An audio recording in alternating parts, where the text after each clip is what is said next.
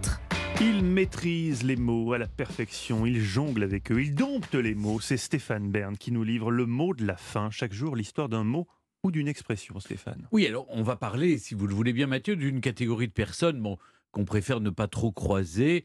Euh, il paraît qu'il n'y en a pas européen. Euh, je parlais des faux culs. Mais les faux culs, d'où ça vient cette expression C'est un faux cul?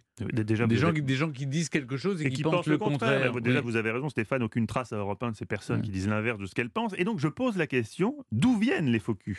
Mais ça vient du XVIIe siècle, voyez-vous. Les faux culs ne datent pas de la dernière pluie. En fait, les faux culs désignaient à l'origine une pièce de vêtement qui visait à mettre en valeur de façon ostentatoire la chute des reins de ces dames. Vous savez, la dernière qui en a porté, euh, c'est Pippa Middleton pour le mariage de sa sœur Kate.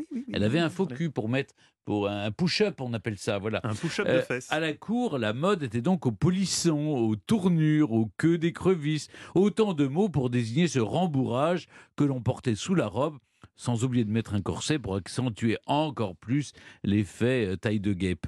À propos de cet engouement vestimentaire, l'auteur Gabriel de Minute aura ce mot à l'époque sans tendresse les femmes bourrent leur derrière pour être par là estimées.